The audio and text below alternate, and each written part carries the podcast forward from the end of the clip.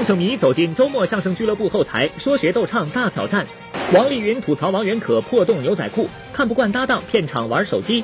百团大战首映，印小天带伤跑炸点。沈春阳上演现实版画皮，小沈阳为何泪洒现场？沈腾马丽拍吻戏前吃大蒜，拍砖恐吓媒体。郑恺拍亲密戏需向女友报备，戏中被打脸上留疤。孙楠为那英学员保驾护航，照顾孩子有方法。一星期有一个电影日。小龙女爱上杨过，陈晓陈妍希恋情曝光。中传被害女生代理律师发表声明。叶璇善心助人反被骗，法院判胜诉，追回欠款。李雪健回应白玉兰奖质疑，为何不去领奖？你个伪君子，你还是想拿这个奖吗？更多内容尽在今日每日文娱播报。大家好，这里是正在为您直播的《美如云播报》，我是陈静。我们常说啊，凡事贵在坚持。那么，连续十二年坚持在周末的时候在北京举办专场相声演出的北京周末相声俱乐部，最近迎来了他们的第六百场演出。当天呢，李金斗、李增瑞、陈印泉、侯振鹏等新老相声演员纷纷登台表演，而且在后台他们还迎来了一位特殊的小粉丝。真看不出来，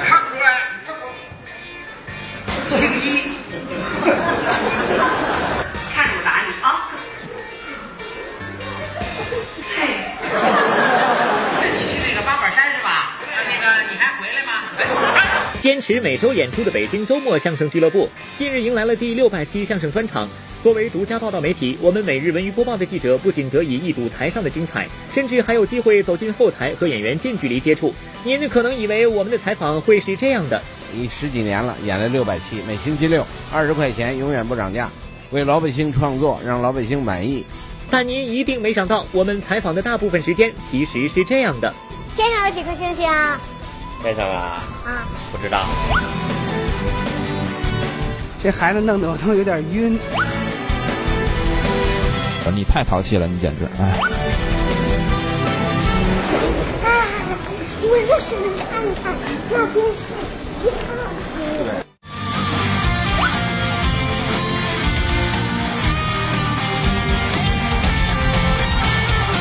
今天我来有一个最新的任务，就是来挑战你们。阮天宇七岁，小相声迷，BTV 我家有明星天才宝贝。当天任务播报小记者。南边来个喇叭，提了五斤塔嘛；里边来个哑巴，腰里别个喇叭。提了塔木喇嘛要拿塔木换别喇叭哑巴的喇叭。回家滴滴答答吹喇叭。说打南边来了个喇嘛，手里头提着五斤塔木；打北边来了个哑巴，腰里头别着个喇叭呢。也不知是喇叭，他们打了哑巴，他们哑巴哑巴不了。能一开始就这么快的，嗯，就是应该先慢，然后再后快。啊，谢谢老师。所以说这个小阮啊，担当不起。刚刚走进周末相声俱乐部的后台，身兼播报小记者身份的相声迷阮天宇就反客为主，让陈印泉跪也不是，站也不是。没曾想，刚在陈印泉这儿占了上风，立马他又跟陈印泉的搭档叙起了旧。你说还有声？那个怎么了？电视机前的观众朋友们，这位就是真正的侯振鹏。说那个周末剧相声俱乐部的后台有很多的规矩，您能不能就是带我参观参观，是吧？啊，是咱们这个表演传统相声用的呃这个场面桌，哎，对，醒目，还有这个折扇，还有这个手绢。这这个这个这个桌子，我也是第一次。尽管淘气的让侯振鹏难以控制，但当在后台偶遇自己从未见过面的师爷刘洪仪时，阮天宇又立马变了一副姿态，开始认真采访起来。二师爷好。哎，我那个是李伟健最小的徒弟。哦，哟呵，那还真是您家人，这真是，这是你亲师爷啊！一般见师爷得跪着。别别别别，啊，你快点快点啊！达到目的了。你有什么话想说的吗？呃，六百七，我们周末相声俱乐部呢，呃，今天呃演这六百七，我们首先应该感谢广大的观众对我们的支持，对啊？播报点评：爱好相声不分年龄，这就是后生可畏啊！啊，观众们也要感谢你们六百场的坚持。好了，再来看看由凌潇肃和王源可主演的电视剧《菜鸟来袭》，目前正在热拍。呃，前段时间呢，播报记者还特意来到片场探班，正好碰到了前来客串的演员王丽云。呃，可是不聊不知道，一聊我们才发现，这个王老师好像连片名都不太明白。说实话，人家都是大主角，我这个戏不多。虽然叫女女一号的妈妈，其实戏真不多，挺遗憾的。不是不让她来吗？哎，这孩子哎，真拿自己不当外人。对，不瞒你说，刚开始说菜鸟来袭，我都不知道菜鸟是什么。什么菜鸟？还不如那个菜虫子什么？他们说这网络语言，我我真不知道。在电视剧《菜鸟来袭》中，王丽云饰演女主角王媛可的母亲，一个既保守又操心的老妈形象。而在戏外，王丽云同样不知早就过时的网络语言“菜鸟”为何物。采访中，她对王媛可的关心更是让人有些哭笑不得。他着凉了，这凉。拍戏时候我就摸着这儿，我说：“哎呦我的妈，好好的裤子，裤子弄成这样，你看这多省布料啊！”哎呀，那现在这是年轻人简直……这家伙年复一年，年复一年，这么多年过去了，明年你二十八了吧？你那同龄人，结婚的结婚，抱孩子的抱孩子，我和你爸能不急吗？你玩吧，你我没有，没有，我那手机可落伍了，就是那个大翻盖儿，摩托罗拉翻盖儿，所以我那个不是触屏，它就没法儿。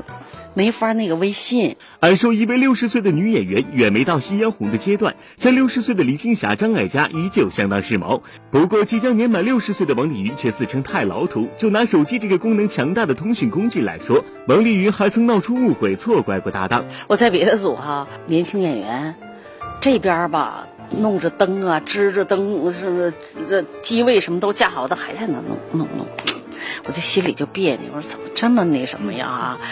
嗯，有一次主演的机会多不容易，还在那玩手机。其实人家不是，嗯，后来人告诉我，是看哦，剧本都在手机里的是吗？现在我尽管知道了是看剧本了，但是有人在看，我也还依然别扭。我觉得我也不知道你是看手机、看剧本还是玩游戏。播报点评：不管是活得有仙气儿，还是活得接地气儿，只要开心就好。再过几天呢，就是呃纪念抗日战争暨世界反法西斯战争胜利七十周年的重要节日了。那么作为献礼片哈，《百团大战》最近在北京举行了一个盛大的首映礼。可以说，为了这部片子呢，众主创们啊都做出了很大的努力，尤其是印小天带伤上阵。战士的枪啊，枪口就怼在了我的右腿上，呃左左腿上，左腿上。那当时没感觉，感觉有点似乎有点热。我后来一看呢，就是破了，流了很多血，就有一个腿上还对，有一个留下了一个小疤。战争非常我们可能会为此付出惨重的代价，但是这个时候，我们就必须要以最坚定的去和日后拼个你死我活。殷小天在电影《百团大战》中饰演的一位艺术虚构的抗日战士，为了诠释好角色，他常常戏都泡在枪林弹雨里。除了尽量让自己的表现进入完美，拍摄一条通过外，相信导演、相信团队也是必不可少的。原来问我说炸点埋在哪儿，说你不用管，这不是你的事儿，你就尽情的在战争这个戏里头，你就尽情的演，你演的这个好与坏，大点是我们父子。确实是。战争的戏是最多的，但是呢，安全系数是最高的，这是让我比较安欣慰的。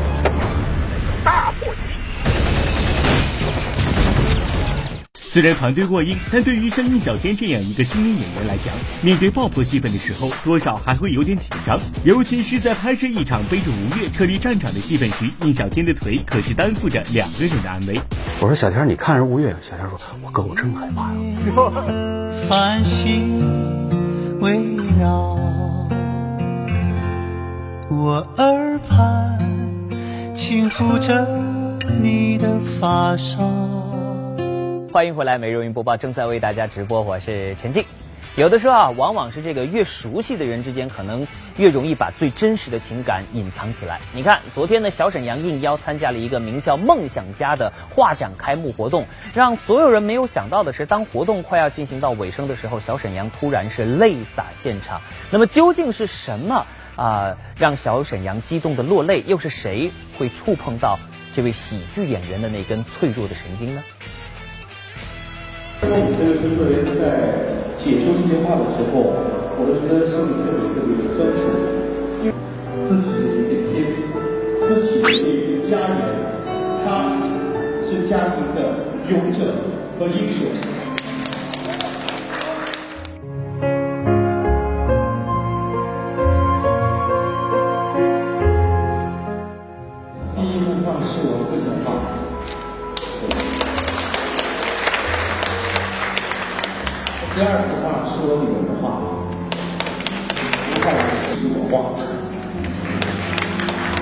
话剧眼泪窝深，就特别不爱哭。对，怎么感动我，怎么怎么样，我都不爱不能哭。很刚强，很要强的一个人。所以今天我父母来了，我有点受不了，我有点受不了了。原本应邀出席“梦想家”主题画展揭幕仪式，没想到接近尾声时，小沈阳的父母、岳父、岳母、女儿齐齐亮相。这样一向为观众带来快乐的小沈阳，一时情绪激动，泪洒现场。不过，恐怕让他最最没有想到的，则是接下来的这一幕。众人眼里，他只是一个逗乐的喜剧演员，只有他的家人才知道他的心酸和他来自外界的压力。但是外人根本不知道他也有一颗如此细腻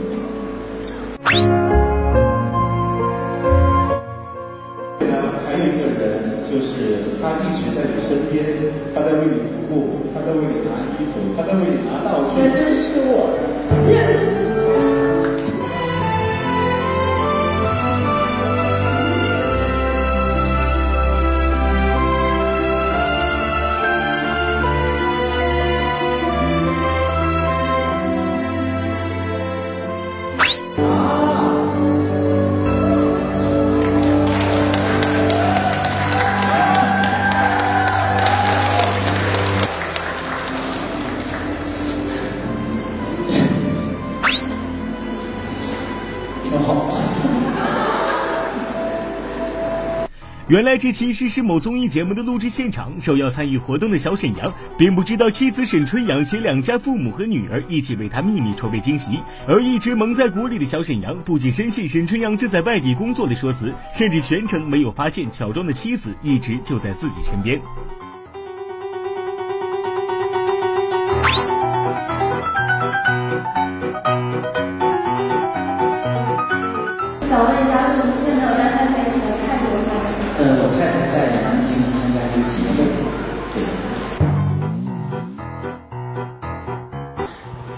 开始的时候就开始在骗我了，我老婆就在骗我了。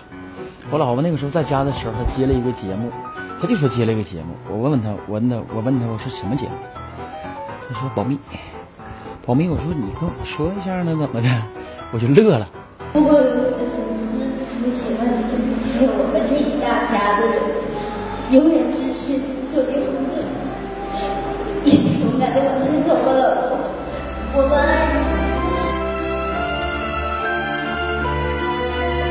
播报点评：惊喜无论谁来创造，留下的回忆却属于彼此。哎呀，有的时候家人真的是我们每个人最敏感、最脆弱的那根神经。好了，再来看看由沈腾、马丽主演、开心麻花团队创作的电影《夏洛特烦恼》。最近呢，举办了一个改档期的媒体专场发布会。可是此砖非彼砖，是砖头的砖，拍砖的砖。因为在发布会的现场，真的有人被拍砖了。抢我媳妇儿，抢我媳妇儿，抢我媳妇儿，抢我媳妇儿，因为他在戏里一直在抢我媳妇儿嘛。坏死了，真夸张。让你早恋，让你不听话。我这演了一个万人恨是吧？幸好不是真的板砖，要不沈腾这是要有血光之灾呀。不过作为老搭档，马丽对他可是相当客气，不动手只动口。没吻过，咱还没看人吻过吗？我也听说过，人家演员都吃口香糖，然后苹果什么的去去味儿。然后我跟腾哥一吻的时候，我差点没喷出来。咋了？他中午吃的驴火就的大蒜。你这燃烧吧，我的青春！别闹了，媳妇。真的那个嘴崩的，真的没学啥。哎呦，特别尴尬。行了，你俩虎牙把我硌的嘴都破了，我说什么了？沈腾在电影《夏洛特烦恼》中扮演的夏洛，在梦里重返学生时代，要抛弃玛丽扮演的老婆，追求当年自己的初恋。观众朋友千万别以为这是像《小时代》之类的青春爱情片，这可是开心麻花团队的创作，绝对的喜剧。提前观影的媒体大都给出了好评。不过呢，主创们个个手拎板砖，好不好？观众还是要自己判断一下哦。我是不是比沈腾演的好？听大家的吧。对吧？你说，要不我自己猜一下吧？你说，对，我觉得这个电影，呃，有坏的地方没看够，就是比如说这个板砖啊、什么时候真把它拍断了，我们才希望这个电影结束。播报点评：做好被拍砖的准备，也许天降惊喜也不一定。啊，这个心态真不错。好了，今天呢有消息称啊，呃，共同出演过新版电视剧《神雕侠侣》的演员陈晓和陈妍希将戏里过儿和小龙女的缘分延续到了戏外。哇，小龙女和杨过真的在一起了。小小，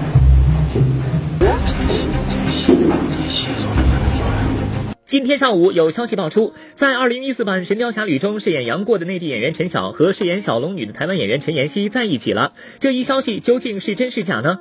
咱们能够白头到老，固然是谢天谢地，可万一我有什么不测的话，只能说是一句命中注定。陈妍希和陈晓在一起了，是真的吗？啊对啊，他们在一起了，就是希望大家祝福他们喽，谢谢。确认在一起。原来杨过和小龙女此番真的是在一起了。年龄相差五岁的陈晓和陈妍希于2014年拍摄《神雕侠侣》时相识。虽说当时在剧中过儿对姑姑爱得忠贞不渝，可现实生活中这对姐弟恋不仅之前保密有加，陈晓更是使出各种障眼法，让外界一时难辨真假。通过跟赵丽这么演几部戏下来，对她确实有产生了好感。就是希望明年找到女朋友啊，找到一个比如像王祖贤一样的。虽说关于陈晓的恋情一直是扑朔迷离，不过还是有细心的网友从两人的微博互动中发现了蛛丝马迹。每天在这里守候，不是吃一笼包子那么简单，最重要的是那个做包子的人还没有被我追到。情意蔓延在汤汁里，咬下去，豁出去。等了十六年，只等你一个。挖地过儿，戏里爱的刻骨铭心，戏外恋情逐渐升温。故事中的爱情，现实中上演，也引得网友们纷纷留言祝福。男才女貌，着实般配。希望过儿和小龙女如剧中般幸福美好。好搞笑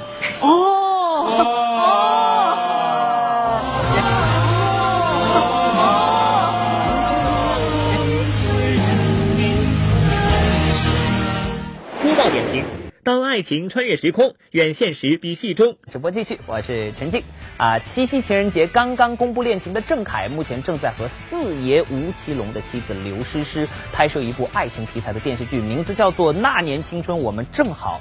我就在想，现在沉浸在各自爱情海洋当中的两个人，他们在这部戏里究竟会碰撞出怎样的火花呢？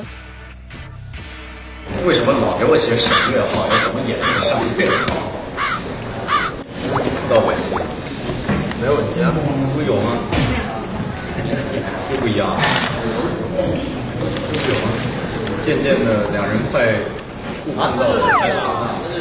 刚看这样，我以为你是故意安排的，没看没没没没，上面写的是快。是，没对对呀。对我们戏来说，尺度也很大啊。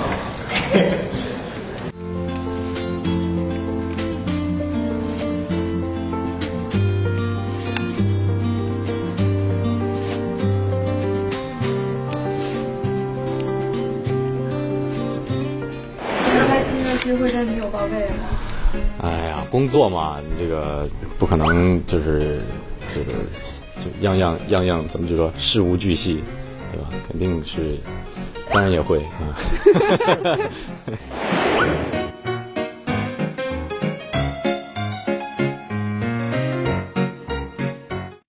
没想到都有所顾忌的两人，最终还是没能一吻定情。不过光顾着看两人拍戏了，反倒是没注意咱们的小猎豹郑恺的脸上这道疤痕。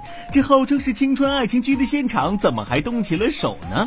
留个什么创可贴给我的之类的，另外留个留个创可贴，最后也不留个创可贴给我，就让我这大伤口在外边露着。那男生在里面主要任务可能就是更多就被打，那女生就是虐心就是哭，呃。就会更多一点，他的哭戏会很多啊。你都被谁打？被其他的男演员，呃，也有被女演员、女女对手，还有女女演员演女演员的，呃，不演他妈的啊，演演别人妈的父母父母各种都打我啊。没想到郑恺演的是部武打戏，天天被虐成这样，自然也得有自己的脾气。于是，在前不久，郑恺就拿刘诗诗撒了回气。我说我不会画画，诗诗说没关系。于是。猎豹抽象派画风既是凡人能够拥有的，就是因为现场拍的时候，就导演让我在那儿画一个他，那我又不会画画，我只能就是大概感觉的画一下，结果就是就就发发发挥飞花发挥了一下。播报点评：郑恺如果再这样画下去，四爷吴奇隆就会前来报仇了吧？啊，那如果四爷真的要追过来的话，我估计现在的郑恺会说。没事，我不怕，我有圈外女友保护我。嗨，呃，爱情当中的两个人就是这样坚不可摧嘛。好了，说完了这对搭档，再来看另外一对好搭档，一个是《好声音》舞台上第三季的冠军选手张碧晨，一个呢是乐坛的实力唱将孙楠。平时好像很少有交集的两个人，最近呢啊合唱了一首歌曲，名字叫做《贝加尔湖畔》，这是什么搭配呢？啊，难不成孙楠是要抢走自己好朋友那英的爱徒吗？两个人的篝火照亮整个多少年以后，如云般游走。孙楠在影视圈是有名的好人缘，讲义气够朋友，为了提携新人也是不遗余力。对于家庭更是关怀备至。孙楠与前妻买红妹育有一儿一女。两千零九年和潘玮结婚后，又生了一个女儿。熟悉他的人都说，无论工作多忙，他都要空出时间来陪孩子。这个每天给他们讲故事，完了之后呢，一个星期有一个电影日，但都在家里看。有的因为有的时候去电影院不太方便啊，所以有运动日，有电影日。呃，我们家就是八岁以下的小朋友都不看电影。家小孩现在在看什么《复仇联盟》《复仇者联盟》。我当然是一个慈父，我非常非常慈。孙楠的大女儿买宝瑶今年十五岁了。就在近日，孙楠在微博中晒出女儿买宝瑶参加成人礼的照片。画面中，买宝瑶身穿红色汉服，端正的给父亲端茶。孙楠写到自己全程是含泪微笑，十分感动。都说岁月催人，今有感同身受。我家宝贝瑶已过成人之礼，奉茶时刻我含着泪微笑，那是一种欣慰的感动。他给我敬茶排练，我就那时候就眼泪了，觉得哎呀。真的很感动，因为有那样一个时刻，成人礼的时候，做一个这样的一个特仪式感的东西，确实让人感动。有想过什么女孩大了之后就离开？女大不中留，幻想一下那种场面。不敢想，一直也不想想，让哪个坏男人领走了？嘿，什么女儿是我的软肋。播报点评：女儿成人礼时就已经热泪婆娑，这要到了出嫁时，孙楠你可怎么办啊？你快回来！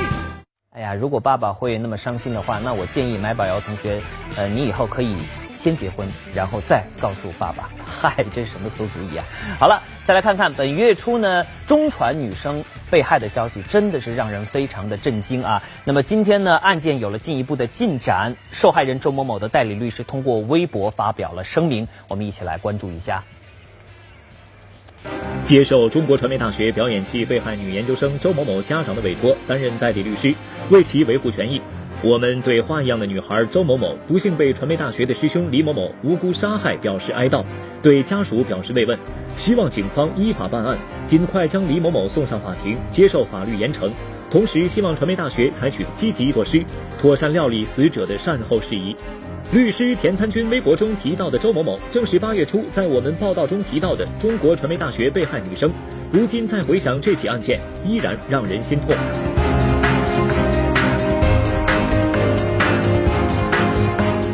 周某某至今十点三十三小时。八月十号，一则寻人启事在微博和朋友圈中被大量转载。中国传媒大学女生周某某失踪超过三十个小时，同学已经报警。八月十一号上午，北京市公安局官方微博“平安北京”确认，周某某已经遇害，并透露警方已经在中国传媒大学附近某饭店将犯罪嫌疑人李某某抓获。八月十日二十三时许，朝阳警方接中国传媒大学保卫部报警称，校内学生周某某失踪。接报后，警方迅速开展工作，于八月十一日凌晨将嫌疑人李某某，男，二十三岁，河南省人，中国传媒大学学生抓获。经询问，李某某对八月九日强奸周某某未遂，将其杀害的犯罪事实供认不讳。目前此案还在进一步审理中。虽然已经过去十多天了，但在被害女生的家人和好友心中，那种伤痛却是长久无法平复的。我们也是第一时间接通了周某某父母委托代理律师田参军的电话，询问案件的最近进展。刑事部分应该是还在侦查阶段，侦查还没有结束，还没有终结。哦，还在公安局侦查阶段。那现在就是父母那边是一个什么态度呢？呃，父母的话主要还是现在希望公安机关尽快的话把案件侦查终结，然后的话从从从快的话追究呃这个。嫌疑人的这么刑事责任。欢迎回来，每日云播报继续为大家直播，我是陈静。最近呢，女演员叶璇向法院提起公诉，称呢曾经和她共同拍摄某电视剧的演员田沐晨啊，以自己母亲患癌症的理由呢，向她借钱骗取钱财。那么这个事情究竟是怎么一回事呢？我们来关注一下。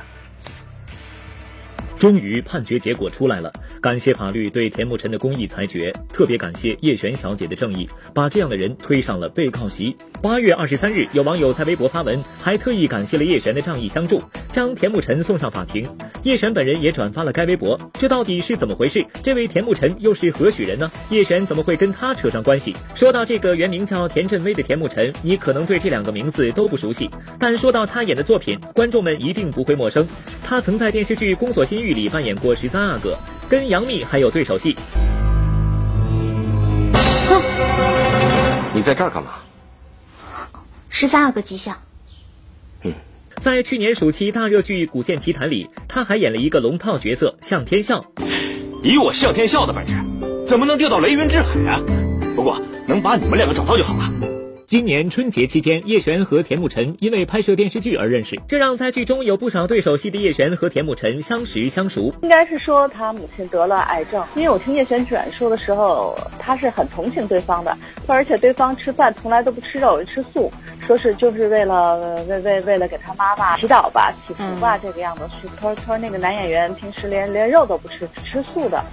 按照叶璇经纪人的说法，拍摄期间田沐晨的孝心让叶璇非常同情，所以当对方向叶璇借钱时，他立马就答应了。只是没想到田沐晨这一开口，竟然就是六十万。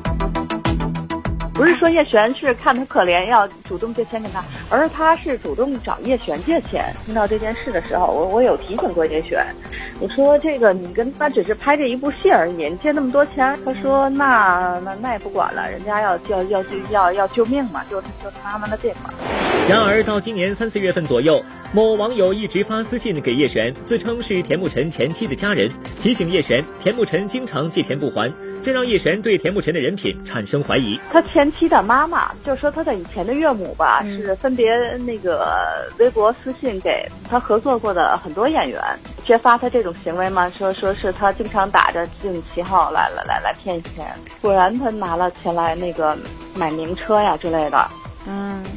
就觉得很奇怪，他应该拿了钱去，马上就给他妈妈治病，怎么会买了辆名？怎么会买好车呢？在叶璇的催促下，田沐晨归还了三万，剩下的五十七万迟迟没能还上。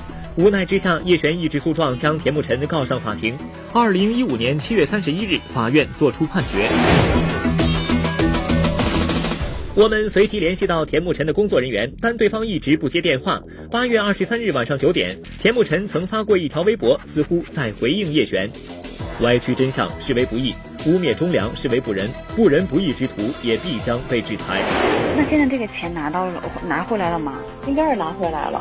这个事情后，其实我们也有交流，也也跟他讲过，以后不要不要出现再类似的事情。但是他表示他是这样讲的，他说：“哎，如果说别人有需要的话，他还会一样义无反顾帮助给别人。”在这里呢，播报友情提示：剧组啊人员复杂，但凡是涉及到钱财问题的时候，请各位一定要谨慎对待。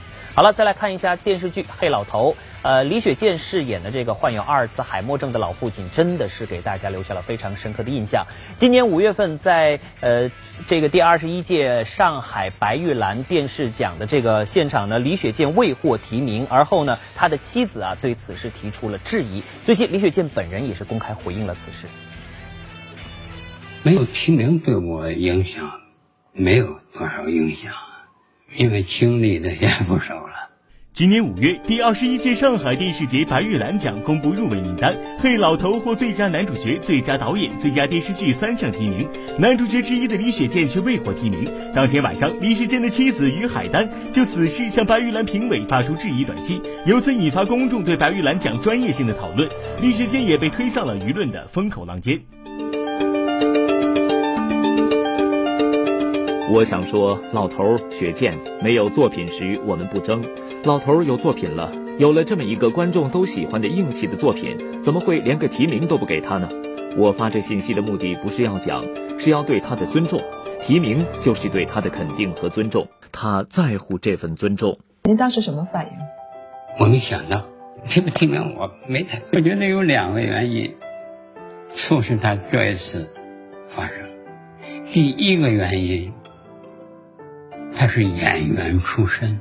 艺术的是非标准，艺术的真善美，艺术的价值，在他心里还是很重的。第二个原因啊，那么难很难得的这么一个人物，这么一个刘二铁这个形象，在这个活奖项中活动中连个提名都没有。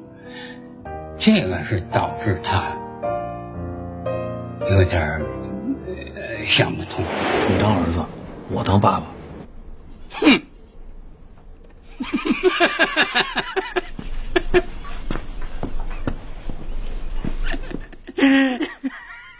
当什么都好，就是别当牛做马。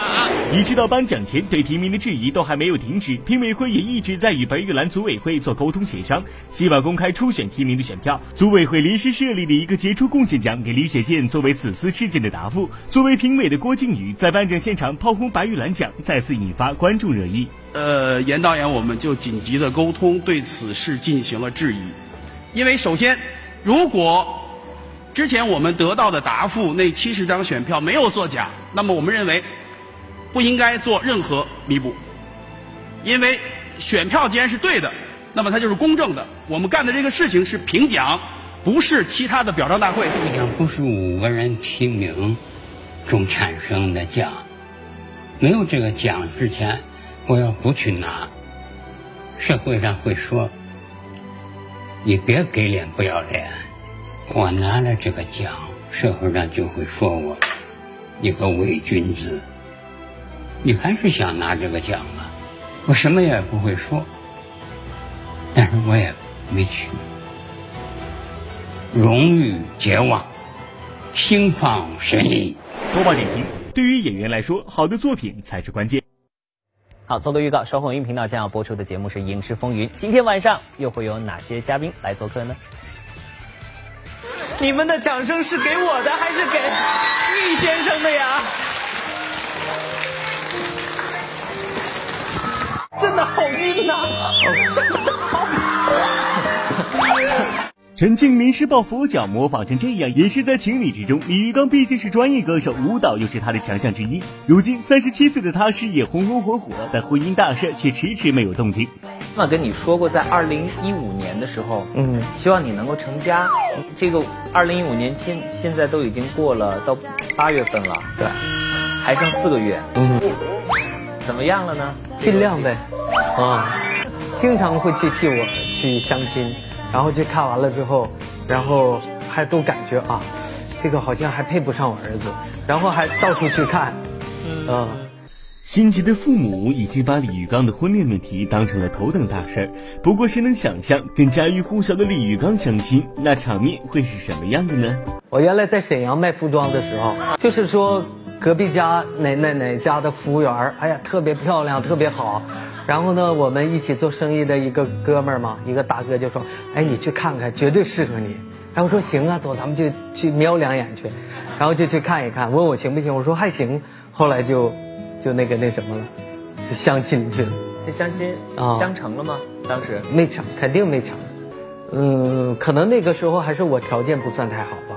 好，欢迎回来，又到了今天的微博微信互动时间。最近我们一直在问您哈，您最喜欢哪部抗战题材的影视剧当中的经典角色呢？看看今天这位朋友喜欢谁？红茶他说呢，最喜欢看由王宝强主演的《我的兄弟叫顺溜》，场面战斗很宏大，打斗的镜头呢也非常之真实，悬念感和期待感都很强。尤其喜欢王宝强饰演的角色顺溜，是一个有情有义、顽强的铁血男儿，为这部剧点赞。好的，那么其他的朋友，您还喜欢哪部抗战题材影？影视剧当中的经典角色也可以啊发过来，尽情的抒发您的情感，或者把您喜欢的剧照也附过来哈，我们一起来感受一下。好的，那么只要参与我们的互动，您将有机会获得的是万达影城通州店提供的电影票两张。好，赶快行动起来，拿出手机扫描屏幕下方的二维码，您就能够成为我们官微的粉丝了。每个月我们都会抽取幸运观众为您送福利啊。好了，以上就是今天节目的全部内容了，非常感谢您的收看，每日云播报，明天同一时间我们不见不散，明天见。